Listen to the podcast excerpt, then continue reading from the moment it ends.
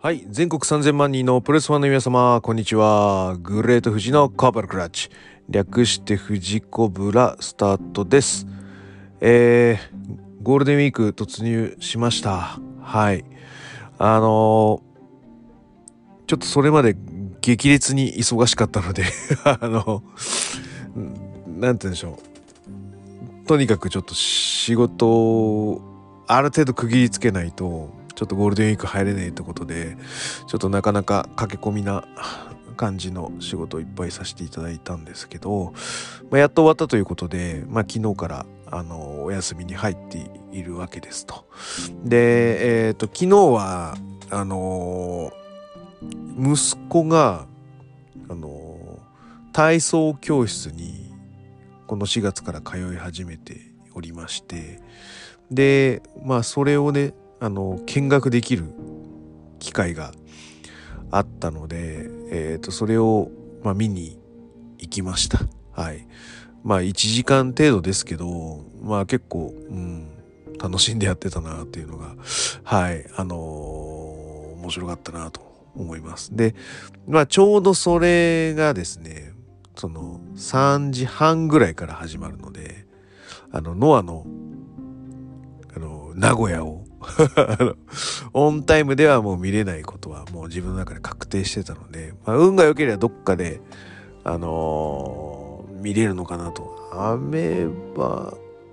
は最近アメバ最近あれっすよねそのなんかライブ終わったらすぐプレミアムとかあの前までなんか1週間視聴できますみたいなのあったけど一発みたいなのも最近増えてきてるのでまあどっちなんだろうってドキドキしながらはい、えー帰ってきたらちょうどですねあのセミからちょっと見れましたのであの簡単にそのセミとメインのお話。だから見返してもいないのでであのまあ、リビングでつけながら見てたので、まあ、なんとも、あのー記憶をたどりながらなので、はい、全然、あの、抜けてるとこあると思うんですけど、ちょっとだけ、そこだけ喋ってみようかなと、ログ残してみようかなと思いました。はい。で、ちょうど、煽り V 終わったあたりで、はい、あの杉浦入場した後あたりから、あのーおあまだやってるセミあよかったみたいな感じで見てますでえっ、とねあの藤田入場のところバーッとあややっぱりいいかもしんねえなと思ったのはあの藤田杉浦 T シャツ？あのポあのポスターのあの怪獣大戦争のような。ああれうん。やっぱいいなと思いまして。あの買おうかなとは思ったんですけど一応自分の中ではこうふっとある条件が浮かんだのでまあその条件次第かなとかって思いながらはい。えっ、と入場を見守りました。はい。でえー試合ねあのビタディさんと奈良南さんのあのノアのプレビュー聞いた方はちょっとわかると思いますし聞いてない方はこうプレビュー見て多分レビューもやると思うんであのいろんな耳プロの人のレビューをあの聞いていただく中でこのビタディさんのあのプレビューも聞いてもらえばいいと思うんですけどあのなんか語る必要がない試合っていうのがあのそのまんまだなっていうのが、うん、この試合の感想かなと思いました。で、えっ、と、記憶に残ってるシーンでいくと、まあ、まず最初の、あの、グランドのスイッチですね。はい。中腰の、えーバックを取りつつ、えースイッチをしていく、あの、杉浦と、あの、藤田なんですけど、やっぱ二人とも、やっぱりレスリングの、あの、経験者ともありまして、あの、こあそこら辺の動きっていうのを見せてもらうと、あ、うん、プロフェッショナルの動きが今後始まるんだなって思わせてくれるのでものすごくなんかお得感があるな。あれはあのまたちょっと見返したいシーンでもあります。でそんな中であのやっぱりパワーでは藤田が勝ってくんだけどあのなんとかして食らいつくっていう杉浦っていう、えー、シーンをまあ最初に持ってきてますね。でえっ、ー、と杉浦軍工業でやったタッグマッチの試合の時もそうだし、えっ、ー、と、この前の前哨戦のやつもちょっと見てるんですけど、基本的に杉浦は藤田に対して結構やられる、えー、あとは動けなくなるぐらいまで追い込まれるっていうシーンが、あの、多々ありまして、この試合もじゃあそうなのかなっていう、えー、雰囲気で一応見てます。なので、どちらかというと藤田が上、あの実力とか強さとかそういうんじゃなくてその圧というかななんつうのかな。うん。立ち位置で言うとやっぱ藤田のが上。杉浦が耐えてこうかわして、えー、勝機を見出していくみたいなあの基本構図を僕はイメージしながら見てまして。まあ実際途中まではそうなんですけどどうなんかもう途中中盤結構はじ初めぐらいからもうなんかそんなんどうでもいいみたいな感じになってきますよね。うん。もうどっちがどっちみたいな。どっち行くの？もうどっちもすげえぞっていう感じ。その打撃のね一つ一つをとっても。で張り手もねめちゃめちゃいい音鳴らすんすよ。うん。すげえなとか思って。あでもそれでもえっ、ー、と僕感じたのはあの場外の最初のロープスルー一発目の時はちょっと遠慮入ってんなっていうのがあったかな。でえっ、ー、とまああれが定番ムーブか分かんないけどちょっとうん弱えなって思ったからか藤田あのくどーくやりますよね。で場外するを ああ。のー、あれは多分ちょっと弱かったかなとか思ったから印象を消しに行ったんだと僕は思いました。はい。でその後まあ場内入ってきてのそのさっき言った張り手とか。で張り手もなんつうのかな。えー、誰がやってるって言ったらいいんだろう。あの顎のあたりにぶち込んでく張り手の使う人いるんですけどあの、実際そうじゃなくてしっかり鍛えてる首にぶち込んでってる張り手なのであのー、なんつうんだろう。張り手の皆さんがイメージするのって真横にこうフックのように横軌道のあのー、張り手じゃないですか。あの、えー、よくドラマとかであの女の子が主人公をバチンってやるようなああいう張り手じゃないですか。皆さんがイメージするの。あれだとこう脳を揺らすんですね。そう揺れちゃうやつなんで。ただ鍛えてるところにぶち込む時は若干あの縦気味な張り手のぶち込み方をするので藤田もしっかりそのあのー、なんつうの？入れ入れるとこ入れるっていうあのー、信条に基づいたそれでいてむちゃくちゃすごい音を出すえぐい張り手でしたね。だから、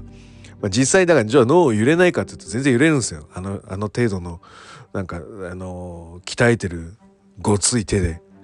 うん、殴ったらそれぶち込まれたらやばいんですよ。ただ鍛えてる首でしっかり耐える。で立ち向かう、えーやっぱりねあの総合のね人とかのパンチ見れば分かると思うんで顎スカーンっていくだけでカクンって落ちちゃうのが常なんで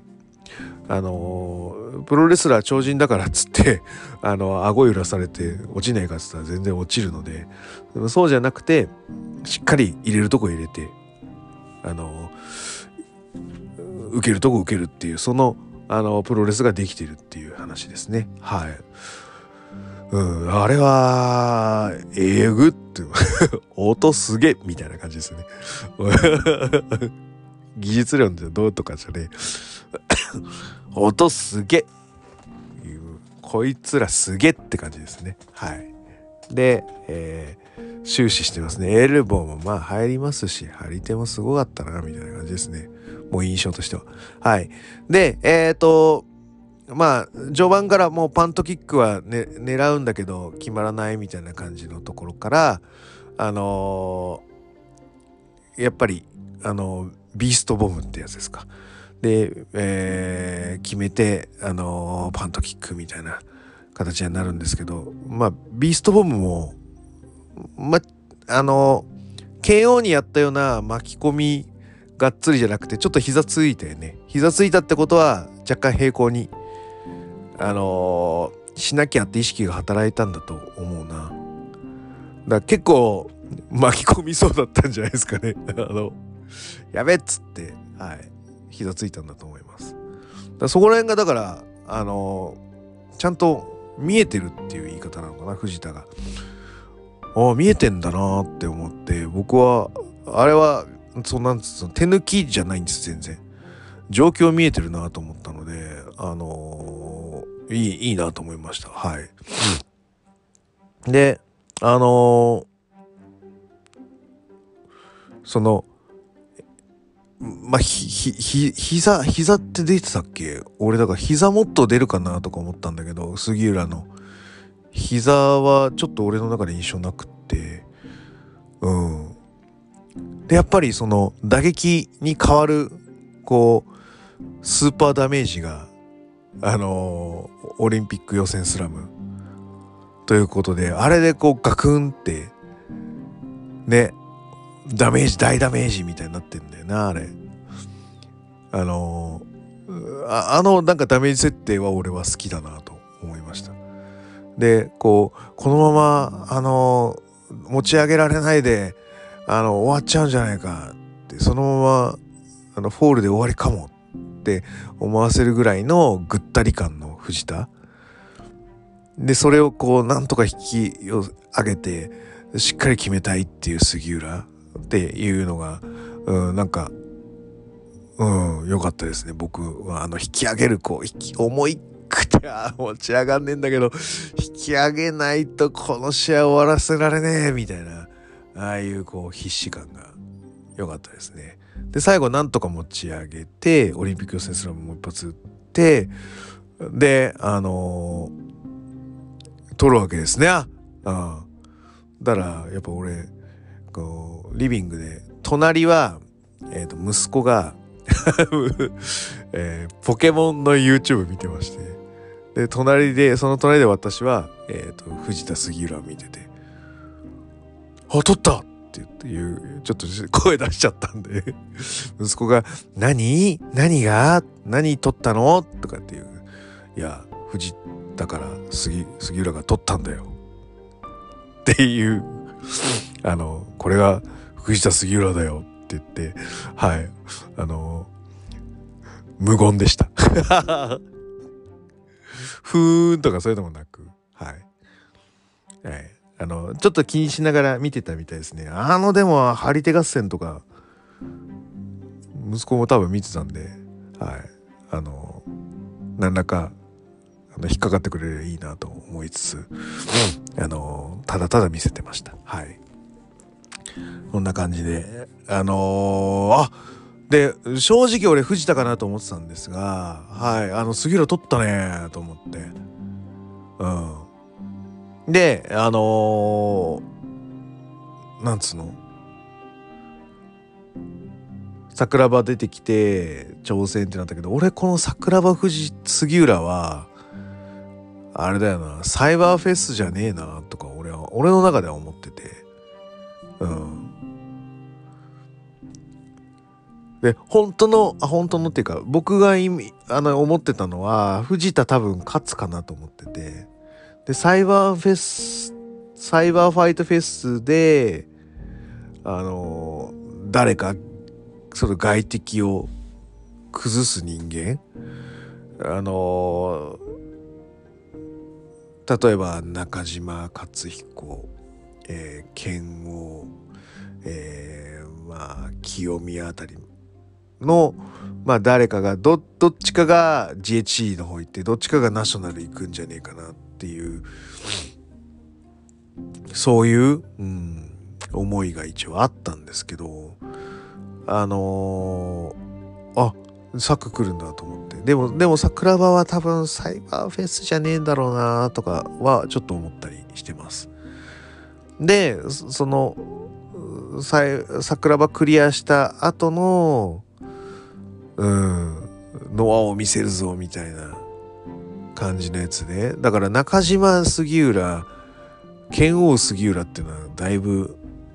ありなんだよね。うん。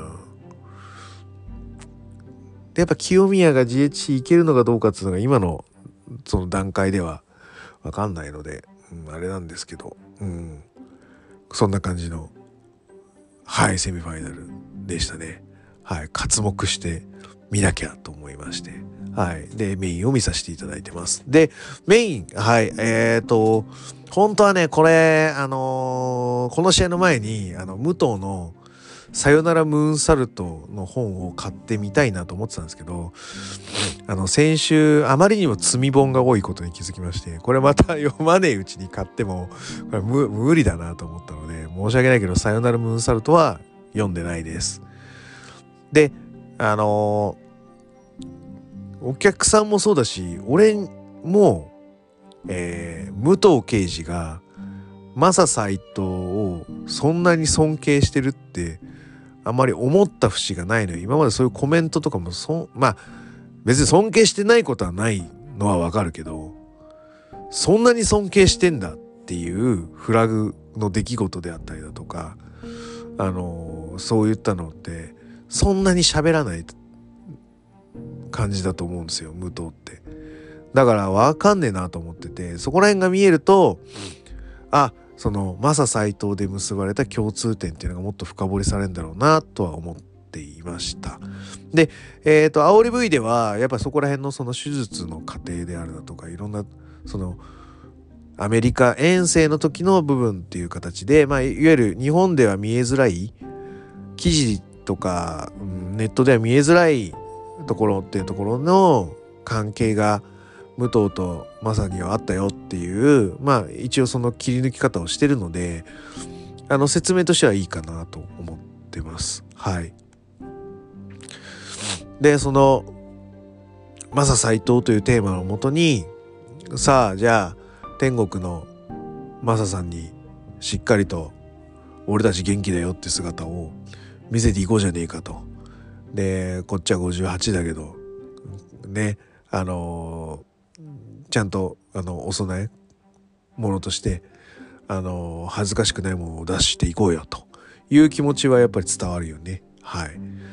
で、えっ、ー、と、じゃあ試合に入りますってなった時に、えー、あの僕ね、もうそこがね、ちょっと一回がっかりしちゃったんですよ。マサの。マサさえ、マサ、えー、北宮って そのレスリングとかベースがあったりするんですか？なんか、う、やっぱり武藤のあのー、レスリンググラウンドにしっかりついていきたいとこなんですね。あのー、でマサ斎藤さんはやっぱりこのレスリングでしっかり勝ってくっていうところで、うん、あのー、ねえあの 海外でも恐れられた人なんでしょ？あの むちゃくちゃむちゃくちゃやる人ではい。なんでまあ喧嘩はそうなのかもしれないけどまあやっぱりそのレスリングで負けねえっていうそういうのはやっぱり欲しいなとは、まあ、実際思ってたんですけどその武藤はやっぱ上背があるじゃないですか。でで北見は上背がない172って書いてあったよねあの入場の時のプロフィールだと。でえっ、ー、と片やじゃあ武藤はって188って書いてあったねあの公式のあの画像のテロップの中ではね。で16センチ差あるわけですよ。で16センチ差あるってことはやっぱ上背は取られちゃうんだよねどうしても。うん、で柔道のような道着だったらなおさら取られちゃうんだけどまあそれでもあの裸なんでまあちょっとこうムービングというかあの動きながらかわしてってあのちっちゃい人間だったら足を取るかサイドを取るかしていくっていうシチュエーションにしたいんだけどやっぱり上背勝っちゃうんだよね。で、頭を押さえつけられてバックを取られるってんだったらまあ致し方ないと。でそこの状況からどう50持っていくかっていう話になるんですけどえー、っとですねまあ北宮が自らバックを明け渡しちゃうんですよ。これ多分先輩後輩のスパーのうん名残だと思うんですけどあれはもっとオス出して食いに行ってほしいなって。バックを明け渡しちゃうのなんてもうね負けますよって言ってるようなもんなんでもう俺としてはちょっとねうわーって思ってしまって北宮めって思いながら あのもう序盤ちょっとテンション下がり気味で 見てましたよ。はい。でえー、北宮はやっぱり足攻めたいわけですな韓国で。で、えーと、前哨戦もそうだし、えー、今まで武藤がノアに参戦してきてから、えーと、皆さんは腫れ物を扱うがごとく、えー、武藤の足に対してはあの接してきてると思います。えーと、北宮だけですねしっかりとその足を攻めて足を潰しに行ってあのー、まあ欠場するのはシャーネだろうとこれが戦いだっていう、えー、それはそれの割り切り方を、えーまあ実際はしてないんだけどそういう提示を客にしてるっていう時点で俺はまあ偉いなと思ってたのであの足攻めは大歓迎ですね。はい。の中でえっ、ー、と武藤はあの清宮戦で締めたあの腕十字、えー、木村ロックの、えー、コンボっていうのを、まあ、序盤に引っ掛けてってあのあ今日はまた腕攻めなんだってまあ一回思いますと。はい。で、えーとまあ、場外とかあってリングに入ってくる中で、えー、と今度はあのねあのテイクドロップキックからあのドラゴンスクリューをかけて「あ足も行くんだ」って言って足4の字って足を攻めますと。あ今日は散らす感じなんだって思いましたね。はい。いつもはね足だけとか。で清宮戦は結構腕目だ結構足は出してないと思うんだよね。っていう中でえーと、腕いって足ってって散らしていってる感じ。まあ実際その攻めが有効かどうかがわからない間はあの腕決めたり足決めたりして相手のどこが、まあ、止まるんだろうっていうところを見極めるっていうのがあの新日本プロレスのこうストロングスタイルの序盤からのあの中盤への流れっていうあの山本小鉄さんがまあそういう話をあの多分当時してたと思うんですけどそれを結構体現してる形でまだ、えー、北宮の弱点がわからないそのコンディションがどこが悪いのかっていうところが見切れてないっていうところがあの武藤の中では表現できてるんじゃないかなと思います。はい、で、えー、じゃあ足なのか腕なのかと思った時にじゃあどっちでもねえよ頭だよって感じであのー、シャイニングもまああるわけですよね流れの中では。はい、まあ、そんな中あのー、結局決まってくぞっていう監獄がやっぱ決まるんですね。で決まるんだけどあの足のポジションですね。はい。あれがなんつうの？武藤の足の上に乗っかっちゃってるんだよなあれ確か右足が。じゃなくてあのトルコ狩りから入るやつとかだとあの自分の右足が一番下ででえっ、ー、と武藤の足があってケツで挟むっていうのがあるんでもっとテコが効くっていう感じになるんだよね。うんまああれじゃなかったっていうのはやっぱ武藤の膝がの度合いっていうのがやっぱそれほどすごいっていうことなのかもしれないんだけどでもどうせだったらうんあの足音の字の回転から入る監獄だったとしてももっとこう足引き寄せてこうグッて股で挟んじゃえばいいと思うんですけどね。うん、で、えーと、トルコ狩りからのあのー監獄に入ってほしかったんだけどねできれば。でもトルコ狩りって結構やっぱりレスリングできてないとこうスッとは入ってこないんだよね多分、うん、でもマサ名乗るんだったらやっぱトルコ狩り習ってほしいなちゃんと、うん、で武藤からトルコ狩りからの韓国行ったらそりゃ勝つだろうってやっぱ思っちゃうもんね。あの本当勝つんだったらだよ、うん、最初のあの足音の字みたいな回り方から韓国行くけどダメだった。で、えーと、それを逃れられた。あのしかもあのえーと、と頭突き食らってあの血出てるっていうしっかりあのタッグを取ったね勝ちパターンの絵も一応作れてますので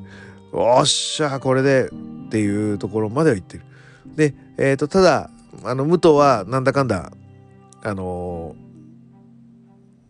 やられやられないというかまあ逃げる気満々なはいあのアピールで出したしえっ、ー、とあのあの声の出し方はあの通常のタイトルマッチとかそういうのでもないぐらいのあの武藤の声の出し方だったんでかなり最大限のリスペクトを、はい、この韓国固めにはしてるなという印象があります。はい、でも結局逃げますと。であのシャイニングとあの斎藤スープレックスのあの兼ね合いあれ良かったですね。あれを中盤に中盤というかその最後の前に挟んでるのでなんかかなり正木民也が互角って感じをあの武藤がしっかり受け入れてるのがわかるんですよ。でしかもああいうあの武藤長谷的な武藤長谷じゃねえや あの長谷秋山式のあのあの投げたり投げたり投げたり投げたりダブルダウンみたいなああいうのって武藤はそんな使わないでしょ。やるか。シャイニング行くか、それで。まあだからあれはあるのか武藤の遺伝子の中でも。だからその組み立ての中で斎藤スープレックスを混ぜて互角感を出していくっていうのが効いてるねと思った。ああ出てる互角感って思いました。はい。でやっぱり斎藤か韓国か。で、えー、と武藤はまあいろいろあるんだけど、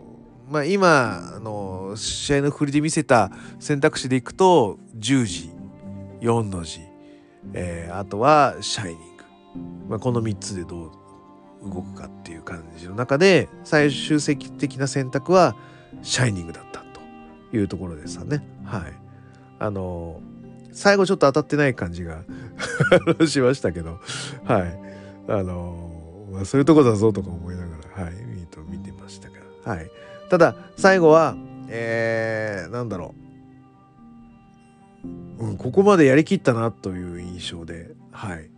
えー、終わってますね。で、やっぱり、まあ、勝ち、勝ちはやっぱ武藤ですな。はい。それは仕方ない。それは仕方ないんだけど、えっ、ー、と、かなり互角感を出してる、えー、北宮というのが、あの、武藤刑事の、その、防衛ロードとしては、あの、しっかり、うん、記憶に残る、記録に残るものだったんじゃないかなと思います。だこれはこの作品そのまま DVD にしてあのマサ斎藤さんにお渡し天にお渡ししてもあの一向に恥ずかしくない試合だったと僕は思いますよ。はい。まあ、そんな感じの2試合だけでしたけど、はい。あのー、レビューをさせていただきました。はい。じゃあ今日はこんな感じで終わりましょうかね。はい。えー、グレート富士のコブラクラッチで質問感想をお待ちしております。グレート富士の質問箱や TwitterDM などどしどし送ってくださいね。また、ハッシュタグ、富士コブラでつぶやいていただきますと、あの、とても嬉しいので、はい、言っていただければと思います。はい。えー、また気に入っていただけいただけましたら、サブスクリプションの登録、または定期購読のボタンを押してくださいね。ということで、はい、今日はタイトルコール言わなかった。そのまま言っちゃった。はい。えっ、ー、と、えっ、ー、とですね。ノア 名古屋大会レビューになりました。ということで、はい、それでは全国3000万人のプロレスファンの皆様、ごきげんよう、さようなら。